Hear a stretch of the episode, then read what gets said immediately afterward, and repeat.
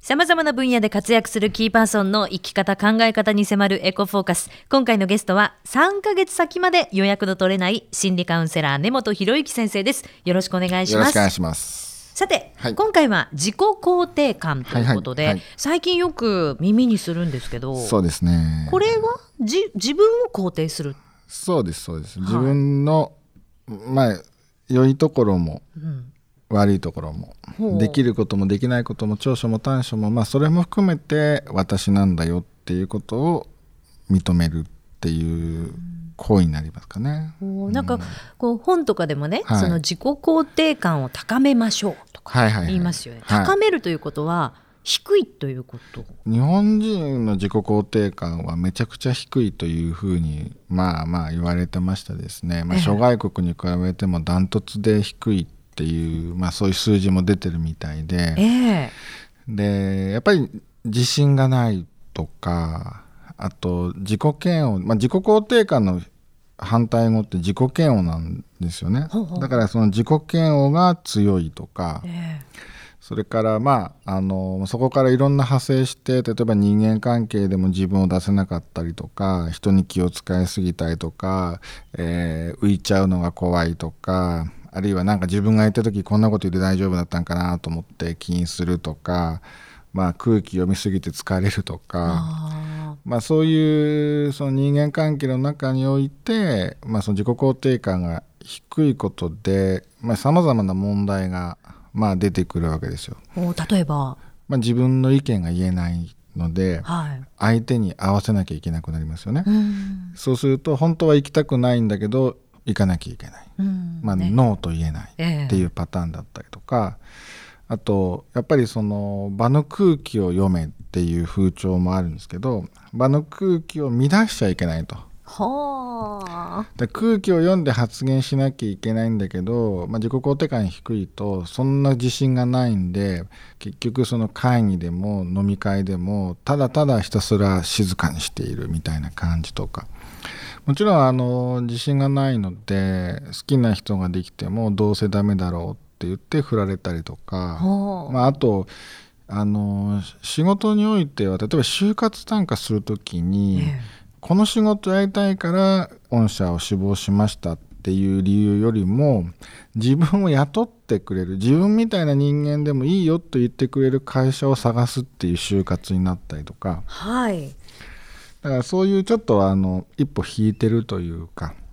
まあだから苦しいですよね、あのまあ、犠牲って言うんですけどもいろんな人間関係で犠牲たくさんしながら生きなきゃいけなくなったりとか、まあ、何をしててもビクビクしてたりとか、まあ、だから自己肯定感低い方でよくあるのが自分の考え何みたいなちょっとなんか意見言ってって言われると頭が真っ白になって何も言えなくなっちゃったりとかええあと、まあ、さっきもちょっとお話ししましたけど自分の発言は後からものすごくこうあれでよかったんかこれでよかったんかって考えちゃったりとかで、まあ、それもしんどいんですけど、まあ、そうやって人間関係にどんどん疲れちゃう人、あえーーしんどい人が出てきちゃうと。でまああの仕事が嫌になったりとかね、えーまあ、結婚生活が嫌になったりというところにもつながっていくので、ええまあ、できれば上げた方がいいよねっていう話をするんですけど。ええ自己肯定感どうやって上げるんですか。いろいろね方法はあるんですよ本当にたくさん方法があってよく最近お話してるのはもうそれが自分やしっていう言葉を口癖にするっていうはまあ。あ、それが今の自分やからしゃあないやんっていう、まあ、関西風に言うとそういう感じですね、まあ、結局仕事で失敗するとかあるいはうまく接客ができなかったとかあと子供にガミガミ怒っちゃったとか、まあ、自分にとってはあちゃーみたいなやってもうたみたいな時にもまあまあ今の自分やからはそれやんだからしゃあないやんみたいなことを自分に言ってあげるっていう自分を責めない。責めないってことですねはあ責めずに受け入れてあげる責めずに肯定してあげるっていうような言葉かけとしてはそれがもうしゃあないやんっていうのがおすすめではありますけどねええ人から責められてしまうこともありますよね。ありますありますありますただそれも自己肯定感高い人って人から責められてもあまり真に受けないんですよ、何のことぐらいの。うんええでしょえエク さんでしょ私いや私はもういつもへこんでますよ。あ見たことなかったなんかまだ付き合いが浅いからかな本当ねそうですね、はい、まだねお互い分かってないかもしれませんねそうですねええでもその自己価値が低い状態のままだと自分が自己価値が低いかもしれないって気づけないかもしれないですよね。だから何か、うんあの問題が起きた時例えば振られましたとか仕事でしんどいですとかあと、まあ、どこに行ってても自分の存在が分かりませんなんていう人の場合は結構その、まあ、例えば自分の価値を低く見すぎてる、もうまあ、自己価値が低い状態だし自分を否定してる状態っていうことで多分今ネットが結構あるので皆さん検索されるんですよね自分の悩みをええええそこで多分自己肯定感とかっていう言葉に出会われるのかなという、まあ、あとはまあ本屋さんですよね今自己肯定感で書かれた本めちゃくちゃいっぱいありますからねありますね。だからそこで出会っていただいてあこんなものがあるんだって気づいてはめっちゃ低いやんって気づいて、えーじゃあちょっと上げていかなきゃみたいなことでいろんなワークが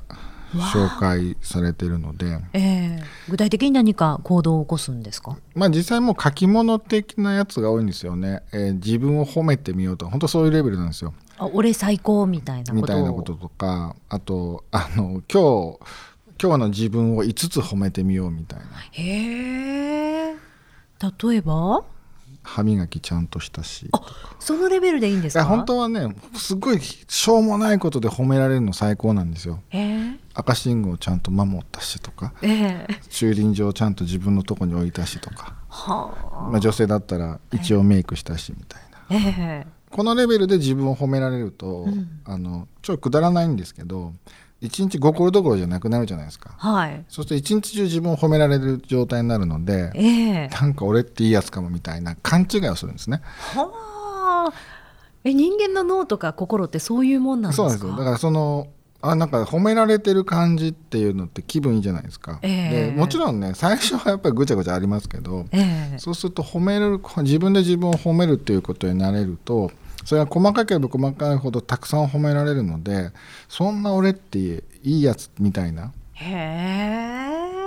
すごいじゃんみたいなはあこれが自己承認というか自己肯定感上がってる証拠なんですけどええだから例えば他人に褒められても、ええ実はそれを自分が信じてないと受け取れないのでほ褒められなかったことと同じなんですよね。はあむしろ逆にまた嫌味言ってとかええ心にもないことを言ってって言って拒否するとそれはむしろマイナスになってるのでええだからあの人からっていうのはあんまりちょっと効果ないわけじゃないんですけどちょっと難しくてええやっぱり自分で自分の面倒を見ましょうっていう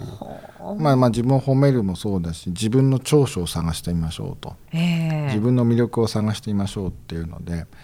でよくやるのがあの「あなたの周りにはどんな魅力を持った人がいますか?」っていう自分の周りね、と周り友達とか職場とか家族とか恋人とか、まあ、習い事の仲間とかにはどういう魅力を持った人がいますかっていう、まあ、例えば前向きだの明るいだの綺麗可愛い賢いだの気が利くとか料理がうまいとかいろいろそういう長所を、まあ、自分の周りの人の長所を探していくんですけどこれ全部実は自分の魅力なんですよ。ええこれ投影の法則っていう心理学の基本法則があるんですけど、はい。その自分の中にあるものしか他人に見えないうんうんうんうん。だからあの人優しいねって分かる人の中には優しさがあるんですよ。はまああ、。使ってるかどうか知らんよ。ええあ、そっかそっか。そうそうあるというだあけるですね。その後量も分からんよ、その めちゃくちゃあるのかちょっとなのか分かんないですけど、はいまあ、でもないものは見えないええないものはあ何よく分からへん何あれみたいな感じになるんで他の人に見えるってことは自分の中にもあるっていうことなんで、ええまあ、例えば今みたいなワークをするとあなんか自分ってこんな魅力があるんだなとえ気づけると自己肯定感もまあ少しずつ上がっていくのかなえと。なるほど。逆のパターンはよくありますけどね。人の嫌なとこが見えてしまったりとか。うんまあ、それについてはあまり触れない方がいいあ触れないそれも方ね結局、はいあの投影の法則でになる とあのへこむことが多いのでじゃあそこえはもう考えない方がえいいあそこはちょっとスルーしたいとこですね今日のテーマ的には、ななるほどねその自己肯定感というかその人から褒められた時は、 はいそのどうしたらいいですかそれはもう素直に受け取った方がいいんですか、うん、ありがとう言うて、うんまあ、あの受け取り方としてはこの人にはそう見えんねんなっっていうちょっとワンクッション入れると受け取りやすい人が多いですね。だかは